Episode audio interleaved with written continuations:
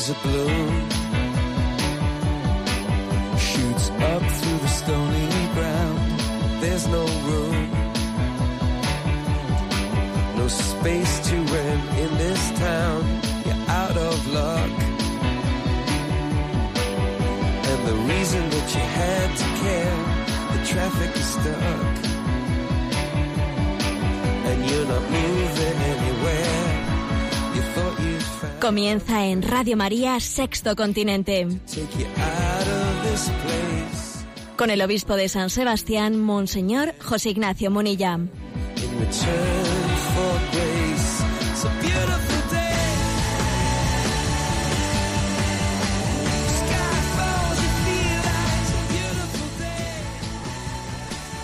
cordial saludo a todos los oyentes de Radio María. Un día más, con la gracia del Señor, proseguimos este programa llamado Sexto Continente que lunes y viernes de 8 a 9 de la mañana realizamos aquí en Radio María, España. Bueno, pues una- un comentario de entrada, un comentario que, que quizás también es una petición de luz al Espíritu Santo para que nos dé el don de la sabiduría. La sabiduría que es la que nos permite hablar con profundidad y hablar con prudencia.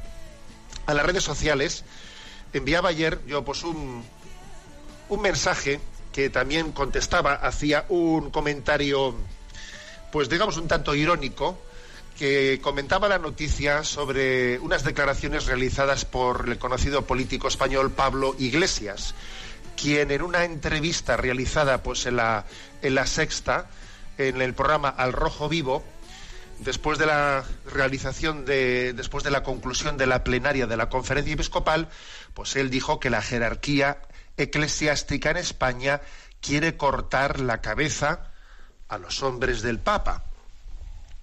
Y luego añadió, más franciscos y menos cañizares, ¿no? Entonces, bueno, pues aquí entra Pablo Iglesias eh, haciendo una interpretación de la plenaria de la conferencia episcopal y los obispos de España quieren cortar la cabeza a los hombres del Papa. Fíjate tú que parece que Pablo Iglesias eh, dice defender al Papa. Bueno, yo creo que no es verdad que le defienda, más bien creo que eso es una manipulación absoluta de la figura del Papa.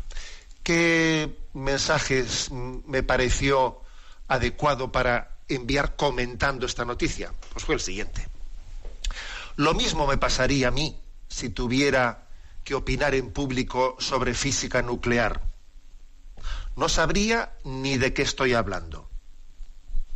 Obviamente, a mí me pasaría lo mismo si me meto en el terreno que no me corresponde. ¿Qué voy a decir yo en público sobre física nuclear? Lo prudente es que cada uno eh, sepamos de qué hablamos. En, días anteriores envié otro, otro mensaje, eh, otro mensaje a las redes sociales que decía, a ver, tres definiciones. Primera, especialista. ¿Qué es el especialista? El que sabe cada vez más de cada vez menos. Segunda definición. Todólogo. Sí, aquí ha nacido, digamos, una nueva, ¿eh? Pues una nueva, digamos, un nuevo término. ¿Quiénes son los todólogos? El que opina de todo sin dominar nada. De esos todólogos hay muchos, ¿eh? que aparecen pues, en las tertulias de las televisiones hablando de cualquier cosa que le echen delante, vamos, eh, eh, como si entendiese de todo, ¿no? El que opina de todo sin dominar nada. Y en tercer lugar, está el especialista, está el todólogo y está el sabio, que es el prudente en sus juicios. Bueno, pues pidamos al don, al Espíritu Santo que nos dé el don de sabiduría, que es también el, don de ser prudente en nuestros juicios, de saber cada uno hablar desde su perspectiva, sin meterse como un elefante en una cacharrería, hablando de lo que no entiende ni le corresponde, pues porque obviamente hace el ridículo. Bien, pues vaya por delante este comentario que es una petición al Espíritu Santo. Ven Espíritu Santo, acompáñanos en este programa, ilumínanos para que seamos pruden- prudentes en nuestros juicios y para que podamos leer la realidad, ¿no? A la luz de la doctrina social de la Iglesia, a la luz del Evangelio. Este programa de Sexto Continente lo realizamos también en interacción con los oyentes a través de la cuenta de Twitter arroba obispo monilla, a través del muro de Facebook y de Instagram que llevan mi nombre personal Y además hay una cuenta de correo electrónico muy activa, sextocontinente arroba radiomaria.es, a la que os invitamos pues, a escribir pues, formulando vuestras preguntas, vuestras aportaciones y agradecemos mucho pues, la audiencia tan activa que tenemos. ¿Qué tema primero he elegido? El tema que me parece adecuado mañana es 25 de marzo. Mañana faltan nueve meses para el día de Navidad los nueve meses de embarazo de María.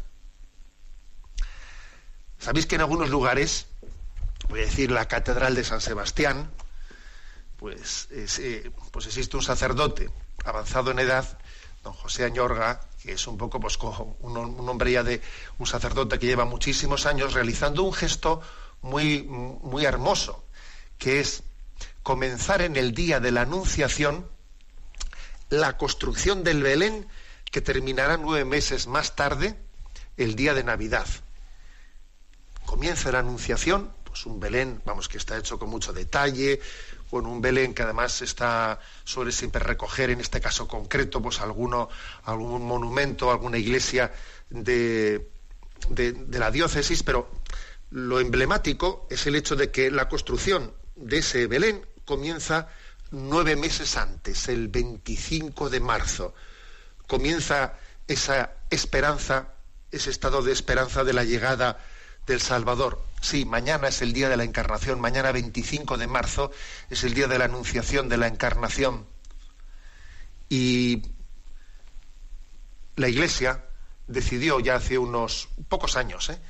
Eh, que la jornada por la vida tuviese lugar en, esta, en este día, 25 de marzo. Yo recuerdo que entonces ya era obispo y recuerdo haber, porque antes la jornada por la vida se celebraba dentro de las Navidades. Y claro, pues la Navidad, pues ya sabemos que es un tiempo en el que pues está un poco desactivada pues la, la capacidad de convocar a la gente, etcétera. Y los grupos pro vida le solicitaban, le solicitaron a la Conferencia Episcopal Española que cambiase el día de la vida y lo pusiese en este 25 de marzo, ¿no? que parecía una fecha más adecuada para, pues para la movilización, etcétera. Y bueno, mm, por ejemplo, mañana en Pamplona tiene lugar pues un congreso pro vida, ¿eh? pues en concreto, ¿no? Bueno, entonces hubo una reflexión en la conferencia episcopal sobre si era adecuado o no era adecuado pues poner el día de la vida en el día de la encarnación. Y en algún momento, bueno, por una parte se dijo, bueno, y no estaremos mezclando un tema moral como es el del aborto eh, con un tema cristológico, pues que al fin y al cabo eh, la, encarnación es sobre todo pues, el anuncio de la llegada de la encarnación del Verbo que toma la condición humana en el seno de la Virgen María, ¿no? Entonces no estaremos mezclando la cristología con un tema moral, etcétera. Y recuerdo que hubo un obispo que intervino y dijo, es que precisamente lo que dice mm, el Concilio Vaticano II, ¿no? es que a la luz del verbo encarnado, el hombre toma conciencia de su propia dignidad. Es que en el fondo entendemos el valor de la vida humana a la luz de que la vida divina ha tomado también nuestra condición humana. O sea, que es el verbo encarnado el que nos descubre nuestra propia dignidad.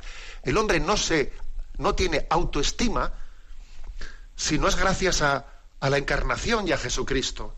Si ves cómo te quiere Dios, tú no te vas a querer a ti mismo. Él se ha hecho hombre por salvarte y tú no te vas a querer, tú no vas a apreciar la vida humana. Por eso no pareció adecuado. Y así se votó y se aprobó hace ya unos años y, estamos ya celebrando en, varios años seguidos ya el día de la jornada, ¿no? La jornada por la vida en este 25 de marzo. Bueno, bien es verdad que este año tiene un lema, la luz de la fe ilumina el atardecer de la vida. Porque, porque la encarnación no solo ilumina la concepción humana, también ilumina pues, el, valor de la vida de un anciano. ¿eh? Bien, pero yo quiero referirme a cómo la encarnación ilumina la el valor de la vida del embrión, del embrión. Es decir, si ese embrión que estaba en el seno de la Virgen María era el verbo encarnado, si era, si era vida divina, ¿cómo no va a ser vida humana todo embrión concebido? Un servidor hace ya unos años publicó, publicó un, publiqué eh, pues una carta el año 2014, en la cuaresma del 2014. Es que hace tres añitos, el tiempo corre que vuela. Publiqué una carta sobre el descarte del aborto.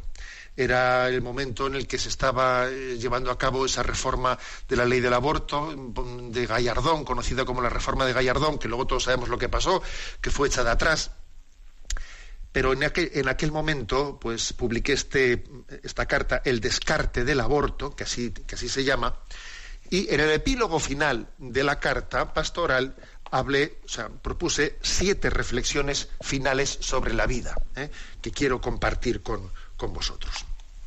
La primera, la fe nos revela la dignidad de la vida.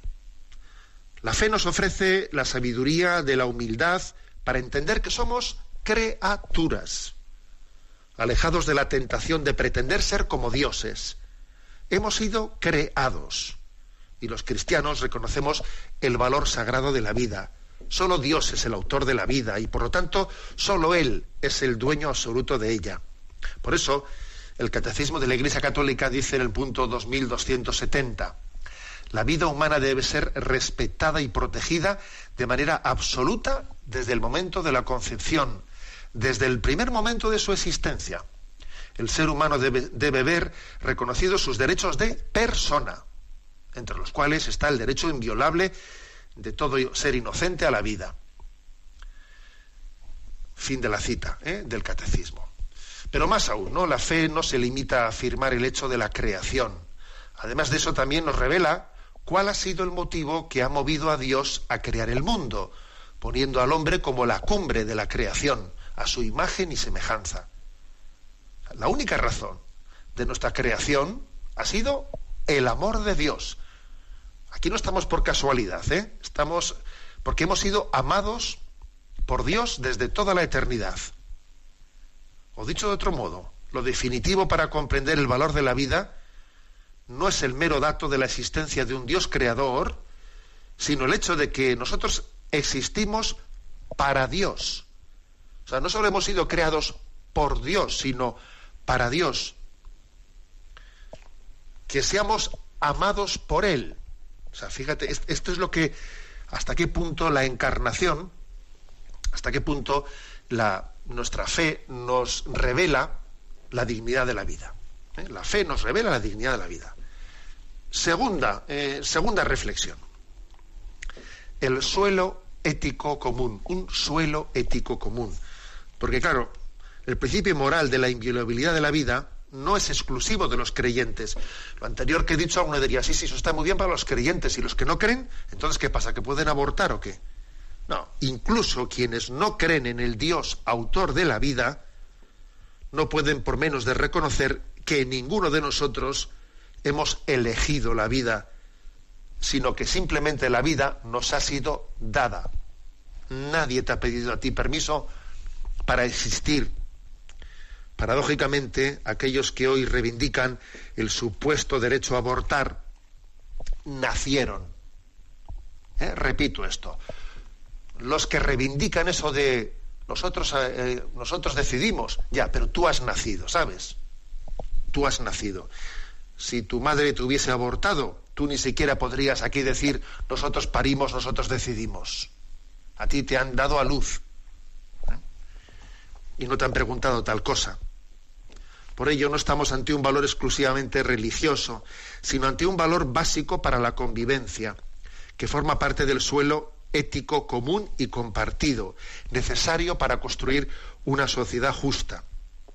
Por eso el Catecismo de la Iglesia Católica, en el punto 2273, añade, el derecho inalienable de todo individuo humano inocente a la vida constituye un elemento constitutivo de la sociedad civil y de su legislación, porque existe un suelo ético común para creyentes y no creyentes, que obviamente es el de la dignidad de la vida. Tercer punto, Tercera reflexión. El eclipse de la razón. La razón humana tiene la capacidad de reconocer las exigencias morales que se derivan de la ley natural. Pero se constata que estamos inmersos en una crisis tan aguda del pensamiento filosófico, ético y antropológico, en buena medida, por cierto, por influjo de la ideología de género, que bien podríamos decir que Occidente padece una especie de eclipse de la razón.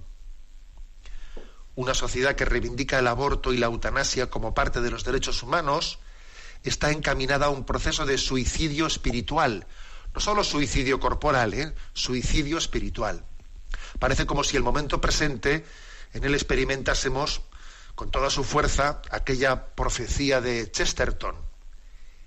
Quitad lo sobrenatural y no os encontraréis con lo natural, sino con lo antinatural. ¿Eh? En efecto, a pesar de la capacidad teórica que reconocemos a la razón humana, ¿no? Porque tenemos una capacidad de conocer la verdad para construir el bien común, pero sin embargo, una y otra vez verificamos cómo se produce ese eclipse de la razón por influjo de ideologías irracionales que suelen llegar a anular el sentido común. Y así existen lo que se llaman los pecados de época, que me habéis escuchado en más de una ocasión aquí hablar de los pecados de época, hacia los cuales hay una ceguera colectiva muy extendida, como es el caso del aborto en la actualidad, ¿no? ¿Qué es esto de los pecados de época? Pues las culturas suelen ser muy sensibles hacia determinados valores e insensibles hacia otros, ¿no? Por ejemplo, en el siglo XVIII, en pleno romanticismo, en Europa estaba socialmente asumida una concepción absurda de la dignidad y del honor, que aprobaba que pues los, los adultos, los seres humanos, se batiesen en duelo, matándose unos a otros por defender su honra. Eran los duelos, ¿no? Los duelos de honor. En nuestros días, afortunadamente, la sociedad juzga aquel comportamiento como absurdo, ¿no? Irracional, inadmisible. Confiamos en que llegado el siglo XXII, las próximas generaciones se sientan escandalizadas al conocer cómo en el siglo XX y en el XXI, en plena revolución tecnológica, los niños concebidos y no nacidos eran sacrificados. Es un eclipse de la razón, ¿no? El que llega a asumir como bueno tal cosa.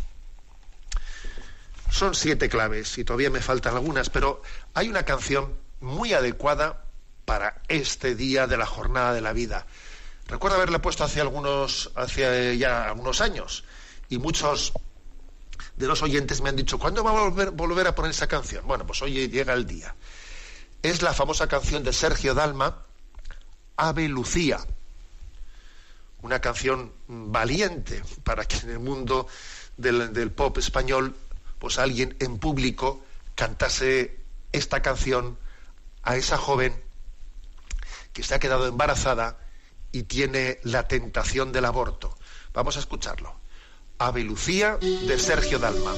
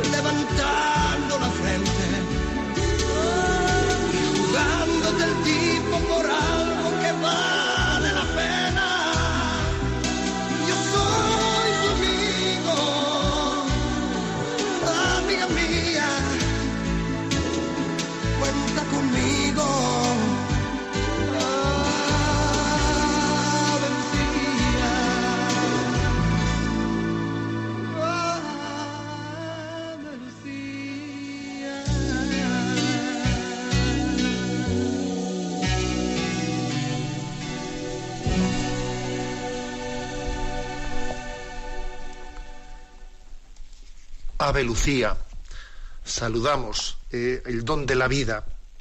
Estamos comentando en este programa de Sexto Continente que realizamos en la víspera de la Jornada de la Vida, que la Iglesia Católica en España celebra el Día de la Encarnación. Si ese embrión concebido en el seno de la Virgen María es el Verbo encarnado, es una persona divina, ¿cómo no va a ser una persona humana quien está concebido en el seno de una mujer embarazada? A la luz del Verbo encarnado se revela la dignidad del hombre. Estamos comentando eh, una- un apartado final, un epílogo sobre siete reflexiones finales de una carta pastoral que un servidor escribió hace tres años, El descarte del aborto. Bien, he hablado de tres aspectos. La fe nos revela la dignidad de la vida. Segundo, suelo ético común, el eclipse de la razón. Cuarto punto. La crisis existencial, el verdadero problema de fondo. ¿eh? Cuando hablamos del aborto, de esto no solemos hablar, que es la crisis existencial. Se equivocaría de pleno quien concluyese que la raíz principal del aborto es de tipo ideológico. ¿eh? Obviamente las ideologías influyen y mucho, pero es necesario tener en cuenta que detrás de la ideología de género, del feminismo radical, del pansexualismo, de todo tipo de ideologías, se esconden unas heridas afectivas muy grandes, que son las determinantes en este drama. El problema principal, el problema de fondo, es el vacío existencial al que nos conduce el materialismo. Arrastramos un sinfín de heridas afectivas, fruto de la cruda experiencia del egoísmo del prójimo, de la fragilidad del amor humano, de las rupturas familiares, de las depresiones y ansiedades, de la falta de dominio de nosotros mismos, adicciones y tantas cosas, ¿no? Estos son los verdaderos problemas de fondo, mientras que por lo general las ideologías no son más que una huida hacia adelante, en la absurda pretensión de justificar la propia desesperación. ¿Eh? Repito esto, ¿eh? Esas ideologías son una pretensión absurda para justificar la propia desesperación. El problema de fondo es la crisis existencial. Desde esta perspectiva se entiende perfectamente la existencia del Papa Francisco en que la denuncia de los males morales por parte de la Iglesia tiene que ir precedida del anuncio del carisma de la salvación, es decir, del anuncio de la promesa de felicidad que Dios nos ofrece, así como de una profunda formación. A ver, aquí la clave no está en hablemos contra el aborto, hablemos contra el aborto. Por supuesto que tenemos que hablar contra el aborto. Y ya me conocéis que sabéis que yo lo hago, ¿eh? y con frecuencia, ¿no? Pero la clave está en entender, no vale únicamente con subrayar dónde está el- la consecuencia del mal, pero hay, digamos, una causa última ¿no? de ese mal del aborto, que es la crisis existencial, el que alguien no valore la vida, no se valore ni siquiera a sí mismo, tenga en el fondo una autodesprecio de sí y de los demás. ¿Os acordáis de ese pasaje del Evangelio que decía, había, había alguien que no temía, que no temía ni a Dios ni a los hombres, y, y en el fondo se despreciaba a sí mismo. Quinto punto de reflexión. ¿Provida o antiaborto? Efectivamente, ¿no? En, en la línea de lo anterior. No se puede ser provida sin ser también antiaborto, ya que una consecuencia lógica del reconocimiento del don de la vida es el no matarás. Pero tal vez sí cabría que se mantuviese la postura antiaborto sin una opción auténticamente provida.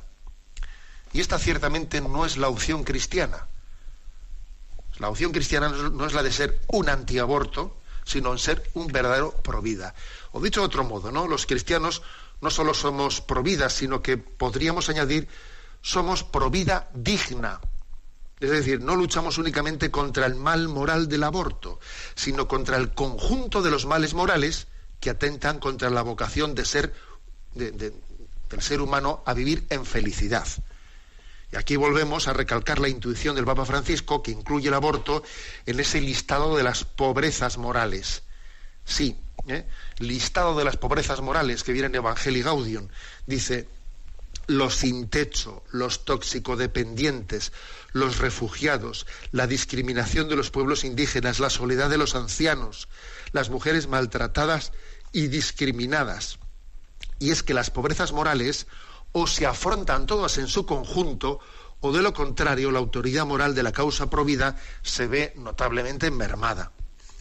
En este sentido, todas y cada una de las numerosísimas obras sociales que lleva adelante la Iglesia forman parte de la causa provida. Pues que si Cáritas, orfanatos, geriátricos, Proyecto Hombre, Manos Unidas, campos de refugiados, pisos de acogida de la mujer, proyectos de rescate de la prostitución. Tenemos que reconocer, como hace el Papa Francisco en Evangelii Gaudium, que nuestro compromiso con la mujer embarazada ha sido y sigue siendo insuficiente, que detrás de una mujer tentada de abortar, por lo general se esconde una gran soledad en su maternidad. Hay una incapacidad para afrontar el reto de educar a un hijo o de mantenerlo y cuidarlo, especialmente cuando se le anuncia que el niño que viene pues, tiene, tiene algún problema. Es absolutamente necesaria la solidaridad de toda la sociedad hacia la mujer embarazada. Hay un dicho africano, que seguro que lo habéis escuchado, ¿no? que afirma que para educar a un niño hace falta una tribu es un refrán africano muy hermoso, ¿eh? Para educar a un niño hace falta una tribu. No solo una madre, por supuesto una madre. No solo un matrimonio, es muy importante, ¿no? Una tribu.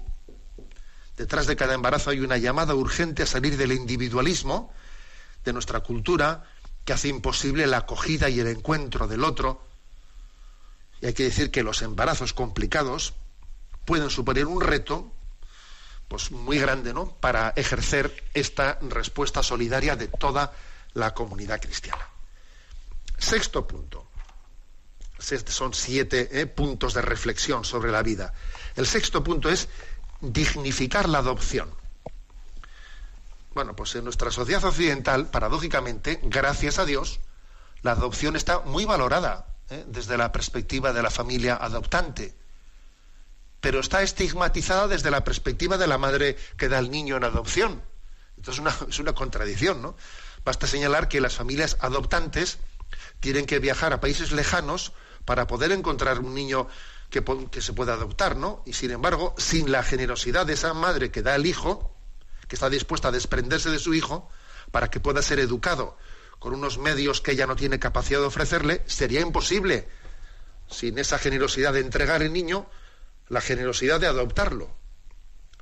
Eh, o sea, que nos olvidamos de la generosidad que encierra también la entrega de un niño para que pueda ser educado bien, ¿no? Se trata de priorizar el bien objetivo del niño sobre el sentido posesivo hacia él, ¿no? Existen dos tipos de razonamientos. Uno, el nuestro que es muy occidental, si no puede ser mío, no será de nadie. Yo si lo tengo es para quedármelo, si no me deshago de él. ¿Mm? O por el contrario, pues otra mentalidad distinta, ¿no? Si yo no puedo hacerle feliz, se lo entregaré a quien pueda hacerle feliz. Oye, vaya diferencia de una manera de pensar a la otra, ¿no? Esto suena algo. En la Sagrada Escritura existe un pasaje entrañable que subraya la generosidad del auténtico instinto maternal, ¿no? Lo tenéis en el primer libro de Reyes, capítulo tercero, versículo del 16 al 28, ¿no? Merece la pena leerlo con atención. ¿eh? Repito, Primera Reyes, capítulo 3, versículo del 16 al 28. Dos madres litigan frente al rey Salomón discutiendo de cuál de ellas es el bebé. Es más, el texto dice que eran dos, dos prostitutas. y la sabiduría de Salomón discierne con facilidad quién era la verdadera madre, aquella que prefirió que su hijo viviese aunque hubiese sido criado por la otra. Aquella que cuando dijo Salomón, partid al niño en dos y darle a cada uno una mitad. La que pegó, una dijo, bueno, pues de acuerdo. La otra pegó un grito y dijo, no, no, dáselo a la otra, dáselo a la otra. Y entonces Salomón dijo, dáselo a esta, que esta es la madre. La madre es la que ha preferido que el niño viva, aunque no pueda, aunque no pueda educarlo ella. O sea que aquí la Sagrada Escritura es, está como siempre, ¿no? Como siempre hace la palabra de Dios iluminando nuestra vida. Y último punto. Iglesia madre. Iglesia madre. La Iglesia no solo ejerce su maternidad en la batalla pro vida y antiaborto, ¿no? sino que lo hace de una forma muy especial en la acogida misericordiosa a la madre que abortó. La Iglesia es muy consciente, muy consciente, de que la segunda víctima del aborto es la mujer. La primera víctima es el niño y la segunda víctima es la madre. En ocasiones se piensa equivocadamente que la Iglesia no muestra su rostro materno cuando condena con firmeza el aborto, ¿no? y califica de crimen el aborto. Y entonces la Iglesia no es misericordiosa, que no es así. Lo cierto es que la verdadera maternidad aúna la caridad y la verdad. No existe verdad sin caridad, como tampoco existe caridad sin verdad.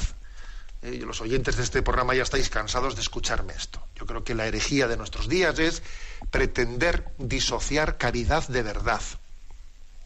La clave está en la esperanza porque sabéis que existen tres, tres virtudes teologales, ¿no? La fe, que está más ligada a la verdad, la caridad, pero existe una tercera, que es la esperanza. Y la clave para conjugar verdad y caridad está en la esperanza.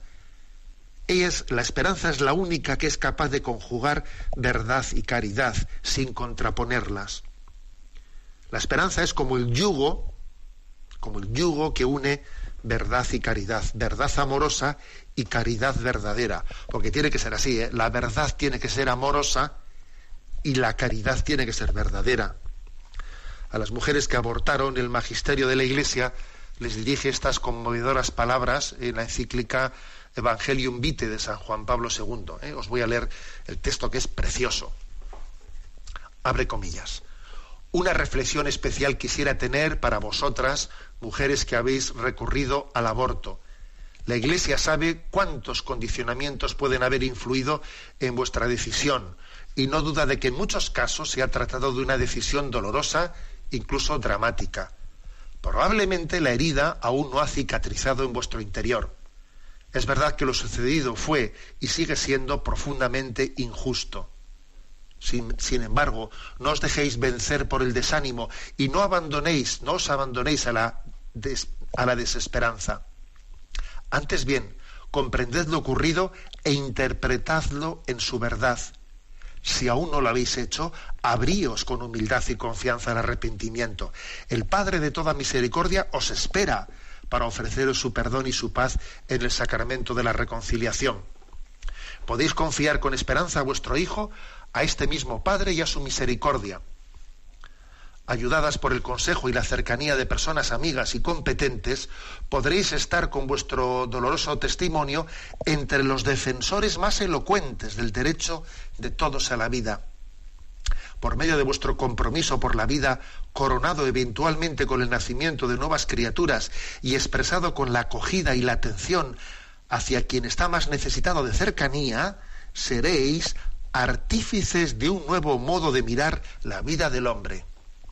O sea que fíjate, el Papa les pide a quienes abortaron que sean testigos de la vida y testigos del valor de la vida. De hecho, es muy curioso que la famosa Roe, la, que fue, digamos, la punta de lanza para que el movimiento abortista introdujese el aborto en Estados Unidos, pues es que ella ha sido, ha fallecido hace poco, por cierto, ¿no? Ella ha sido el adalid de la causa provida. Y claro, mayor testimonio que el suyo, ninguno, ¿no? Entonces la Iglesia, que es experta en humanidad, ¿no? tiene una larga experiencia en el acompañamiento también a las mujeres que, abortaron y conoce de primera mano cómo muchas de ellas han rehecho su vida, convirtiéndose pues en eso, en testigos del valor de la vida. Y estoy convencido de que no es ninguna casualidad el hecho de que en el vocablo eclesia, o sea, que, que ese término sea de género femenino. Y es que la iglesia y la mujer comparten la vocación de dar a luz, de la misma manera que comparten una vocación especialísima a ser madres de misericordia. Bueno, pues, pues esta es la clave, ¿no? Eh, mañana se celebra el Día de la Vida, comienza el embarazo de María y el embarazo de María ilumina, ¿no? lo que es el estado de buena esperanza. ¿eh? el estado de buena esperanza. Nunca estuvo, nunca estuvo más seguro el Hijo de Dios que en el seno de María, a pesar de que fuera le perseguían, a pesar de que fuera había muchos Herodes y muchos problemas, ¿no? Pero nunca, no hubo, no se podía pensar en un santuario mm, más acogedor a, la vida que el santuario, que el seno de la Virgen María, ¿no? Este es nuestro deseo, ¿eh? que toda mujer sea santuario de la vida, toda mujer embarazada. Bueno, a ver qué os parece esta canción de la hermana Glenda sobre la Anunciación cuya fiesta celebramos mañana.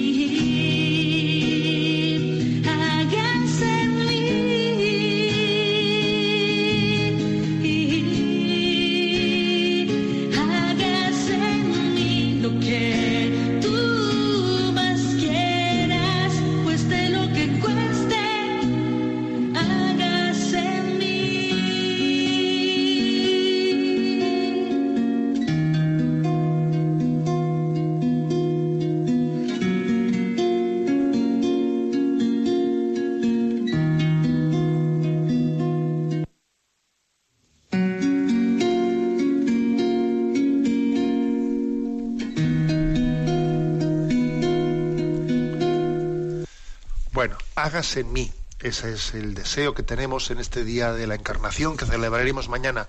Señor, que se haga tu voluntad. Confiamos mucho más en, tus en tu voluntad que en nuestros planes. Por cierto, supongo que seréis todos conocedores de que este día de mañana, día de la encarnación, pues va a coincidir con el día, con las 24 horas para el Señor. Las 24 horas para el Señor, iniciativa del Papa Francisco, que comienza el tercer viernes de cuaresma, o sea, hoy, hoy digamos en distintas iglesias de, toda, de todo el mundo, aquí en San Sebastián en concreto, en la catedral, pues eh, comienza con las vísperas más o menos, con la hora de las vísperas, las 24 horas para el Señor. Y están 24 horas ininterrumpidamente abierta la iglesia, en nuestro caso la catedral, con la exposición del Santísimo y con confesiones, con confesiones ininterrumpidas, ¿no? Es como una iglesia de puertas abiertas que, que muestra a Jesús eh, expuesto en el Santísimo Sacramento y ofrece el perdón. Aquí tienes a Jesús. Las puertas están abiertas. Te ofrece tu perdón. Oye, comienza hoy, aquí en San Sebastián, a las 7 de la tarde con la Eucaristía. Y, supongo que en otros lugares, pues informaros, pero, pero con un programa parecido. Oye, pues no, está, no estará el Señor diciendo, hoy casualmente, ¿no? Comienza. Iglesia de puertas abiertas. ¿Qué te muestra? A Jesús. ¿Qué te ofrece Jesús? El perdón. ¿No será tu hora? ¿No será esta no solo la hora de María, en la que se le anuncia que va a ser madre de Dios? ¿No será también tu hora en la que el Señor te llama a la reconciliación, a comenzar una vida nueva? Bueno, ahí lo dejo caer, ¿eh? que seguro que muchos pues pueden entender la hora de Dios ¿no? en este momento de su vida. Quiero dedicar la última, el último momento de este programa a, dar cuenta de que hoy el correo, el diario El Correo del Grupo Vocento y el diario Vasco, que sabéis que son los periódicos mayoritarios en, pues en el País Vasco, el Correo más en Vizcaya y el diario Vasco más en, en Guipúzcoa, en Álava también es el correo. Bueno, pues hoy publican una entrevista conjunta que nos han hecho a los tres obispos vascos. ¿eh? Don Mario Iceta, don eh, obispo de Bilbao, don Juan Carlos Elizalde, obispo de, Vitoria, y a un servidor. A los tres nos han hecho una entrevista conjunta y, bueno, pues tiene hoy un eco importante, ¿no? También con motivo de que mañana eh, se celebra que mañana aquí coinciden muchas cosas, madre mía. Mañana también se celebra la jornada de católicos y vida pública en el Palacio Euskalduna de Bilbao. ¿eh? Aprovecho también pues para animar a los que estén en el entorno en el entorno de Bilbao a asistir a ese Congreso de Católicos y Vida Pública, que comienza hoy a la tarde, por cierto. ¿eh? Bueno. Vamos a ver, pues con ese motivo nos han hecho una entrevista a los tres, eh, a los tres obispos. el, es el titular el titular siempre obviamente se suele destacar pues alguna cosa que interesa más especialmente a los medios de, comunicación, ¿no? Y en concreto, pues el titular que, que ofrece el correo es, eh, dice, el anuncio del desarme de ETA es insuficiente. Lo único que, que espera la sociedad es su disolución. Bueno, nos han entrevistado distintas cosas. Os voy a leer algunos de los párrafos, que obviamente la entrevista es larga y entera no la voy a poder leer, pero bueno, yo además lo voy a leer desde el texto original, porque luego siempre los periodistas recortan cosas y tal. Bueno, la pregunta es, ETA renunció a la violencia hace más de cinco años. ¿Qué cambios ha detectado usted en la sociedad? Eh? Y nos vamos intercalando, bueno, en esta primera respuesta, esta primera pregunta la respondí yo mismo, ¿no? José Ignacio. Y respondo, no cabe duda que el cambio ha sido sustancial ¿eh? después de esos cinco años de, de final de la violencia de ETA. La perversión del terrorismo no se había reflejado exclusivamente en sus víctimas directas, sino también en un influjo nefasto en el conjunto de la sociedad. La desaparición del terrorismo entre nosotros ha permitido una desfanatización de la vida política y social, con el consiguiente enriquecimiento que nace de una verdadera pluralidad ¿no? de la sociedad vasca. Capítulo aparte merecería el influjo nocivo que la ideología de ETA ejerció sobre la religiosidad de la juventud vasca. En esta etapa, en esta nueva etapa se han abierto nuevas posibilidades también en el terreno de la espiritualidad, aunque es obvio que en este campo existen también otros influjos contrarios ¿no? a la fe, a nivel global, como es el caso de la cultura de la frivolidad. Bueno, esa es una, una pregunta. La siguiente dice, eh, la siguiente pregunta. La conferencia en el, en el, Palacio Euskalduna, en el Congreso de Católicos y Vida Pública, se titula Con Dios hay esperanza en nuestra tierra. ¿Eh? Por cierto, que mañana los tres obispos vascos vamos a tener dentro de ese congreso un diálogo allí público, ¿eh? una mesa redonda públicamente entre los, entre los tres obispos con, con este título, ¿no? El diálogo. Eh, con Dios hay esperanza en nuestra tierra. Entonces pregunta el periodista, ¿cuál es ahora mismo el papel de la Iglesia en la misión de la reconciliación? Y responde don Juan Carlos Elizalde, ¿no? el obispo de Vitoria. Dice, la Iglesia tiene experiencia de reconciliación y es importante entender que la clave principal de la reconciliación no es tanto la política ¿eh? como la antropológica en todo proceso de pacificación es más determinante la actitud de las personas que las estrategias.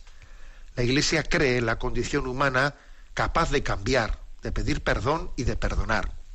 Tiene recursos personales y pedagógicos en el arte de la reconciliación y de hecho no ha dejado de utilizarlos en estas décadas en nuestra tierra.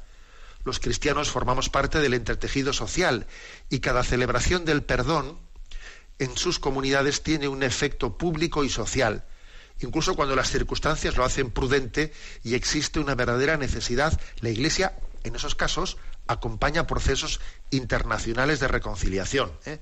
Basta asomarse a la web de la Fundación para la Reconciliación ¿eh? para ver el calado de esas escuelas de reconciliación. Siguiente pregunta, ¿no?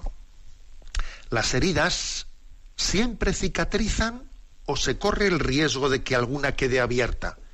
Responde don Mario Iceta, obispo de Bilbao. Es muy importante ayudar a cicatrizar las heridas. Es un trabajo lento, paciente, que requiere de una pedagogía adecuada, de acompañamiento, de arropar a quienes han sufrido y ayudarles a resituarse todos tras, perdón, resituarse tras los hechos violentos y dolorosos. En la noche del sufrimiento no es fácil alumbrar un camino que abra la esperanza y el sosiego, pero es muy importante ayudar a encontrar ese camino y acompañarlo en, en su recorrido. Lamentablemente las cicatrices siempre van a estar presentes y en ocasiones serán dolorosas, incluso algunas pueden quedar abiertas. La labor de acogida, ayuda, servicio y acompañamiento es fundamental. Siguiente pregunta. ¿El perdón aparece como un elemento fundamental para asentar la convivencia pacífica. La pregunta es, ¿los presos de ETA deben mostrar arrepentimiento y pedir perdón a las víctimas? ¿Y cómo debe ser esa petición de perdón para que sea sincera? Esta pregunta la respondo yo mismo, ¿eh? José Ignacio, y, y digo la entrevista. Desde algunas instancias políticas se ha manifestado que los conceptos de arrepentimiento y de petición de perdón son propios del ámbito religioso y que no cabe proponerlos de forma generalizada en el proceso de pacificación de una sociedad laica y confesional. Sin embargo, estoy convencido de que la premisa de partida no es correcta. El arrepentimiento y la petición de perdón son inherentes a la ética, incluso fuera del concepto religioso de pecado el mero reconocimiento del daño causado como una alternativa al arrepentimiento puede encubrir fácilmente una mera estrategia política, incapaz de empatizar con el dolor de las víctimas. Siguiente pregunta. ¿eh? Todavía quedan focos de odio en la sociedad vasca, reductos de intolerancia que tienden a radicalizarse. ¿Cómo se debe formar a los jóvenes para evitar que los errores del pasado vuelvan a repetirse? Cuando ve que un grupo de adolescentes rinde homenaje a un etarra, ¿qué piensa usted? Responde don Juan Carlos Elizalde, ¿eh? el obispo de Vitoria. ¿Qué piensa usted? Era la pregunta. Y responde que como adolescentes no miden los riesgos de su comportamiento. Pienso en los adultos que están educando sus conciencias y que son el caldo de cultivo de la punta de iceberg que son los adolescentes. Los jóvenes tienen una capacidad enorme de desenmascarar el odio y la intolerancia porque tienen menos heridas y están menos maleados que los adultos. Confío en ellos. Siguiente pregunta, ¿no? ¿Tiene la percepción de que la Iglesia ha reaccionado también tarde en el tema de la pacificación como el resto de las instituciones? Quizás la socialización del miedo también pudo afectar a la Iglesia, pregunta el periodista. Y esta pregunta la responde don Mario Iceta, obispo de Bilbao. He de afirmar en primer lugar que se ha recogido en diversos volúmenes las cartas y escritos de los obispos del País Vasco y Navarra durante los duros decenios en los que el terrorismo y diversas formas de violencia han actuado entre nosotros. En ellos existe una nítida y rotunda condena del terrorismo y un apoyo explícito a las víctimas y a sus familiares. Me remito a las hemerotecas. Con respecto a la participación de la Iglesia en la pacificación, evidentemente, hablar de la Iglesia incluye un ámbito muy amplio. Ha habido personas muy comprometidas que de modo individual o agrupado han rechazado el terrorismo y la violencia y han apoyado y arropado a las víctimas. Este apoyo y compromiso por la pacificación ha ido creciendo en el transcurso del tiempo de modo similar a lo experimentado en la sociedad vasca, donde se ha dado una evolución ética hacia un rechazo claro a toda forma de terrorismo y violencia y en la defensa de víctimas mostrando su apoyo y compañía. A quienes hayan podido percibir indiferencia, frialdad o cualquier actitud que les haya causado sufrimiento por parte de los miembros de la Iglesia quisiéramos pedirles humilde y sinceramente perdón, con el compromiso de ponernos a su servicio en todo momento, en todo aquello en que pudiéramos acompañar, ayudar y también en la reparación en lo posible del padecimiento causado tanto por comisión como por omisión. Siguiente pregunta. ETA ha anunciado su desarme urgente y unilateral para el próximo 8 de abril considera que el fin de la violencia ya es definitivo? Y responde un servidor. ¿eh? Obviamente, nos alegramos de cualquier paso dado en la dirección de la paz. Pero no es menos cierto que ese anuncio de ETA es claramente insuficiente y que nace más de unos parámetros de estrategia política que de una decisión ética. La única respuesta que la sociedad espera es la disolución definitiva de la banda terrorista ETA, porque su mera existencia es una amenaza, aun cuando es claro que ya es impensable el retorno a tiempos pasados.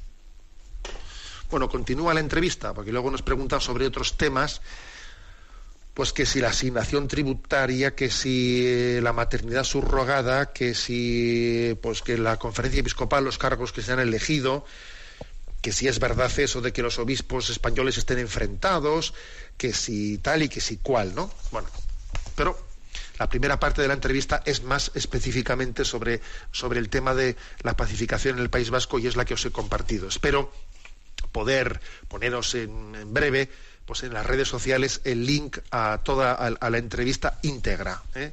íntegra que creo que pues nos a quien quiera acceder allá en toda su integridad podrá podrá tenerlo bueno, pero este es el titular, ¿no? Que tal y como viene en el correo. El anuncio del desarme de ETA es insuficiente. Lo único que espera la sociedad es su disolución. Porque el fin de la violencia no tiene que ser una estrategia política, sino una decisión ética. Porque la paz no es un medio para un fin político. La paz es un fin en sí misma. Bueno, tenemos el tiempo cumplido. Recordad que hoy a la tarde eh, comienzan las 24 horas para el Señor. Informaos de en qué lugares eh, en vuestra diócesis se celebra esta iniciativa y asistid al inicio y, el, y, el, tiempo que podáis durante esas 24 horas de puertas abiertas en tantas iglesias. La bendición de Dios Todopoderoso, Padre, Hijo y Espíritu Santo descienda sobre vosotros. Alabado sea Jesucristo.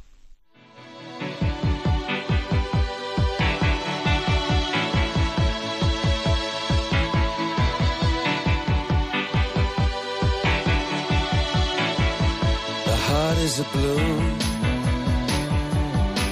shoots up through the stony ground. There's no room,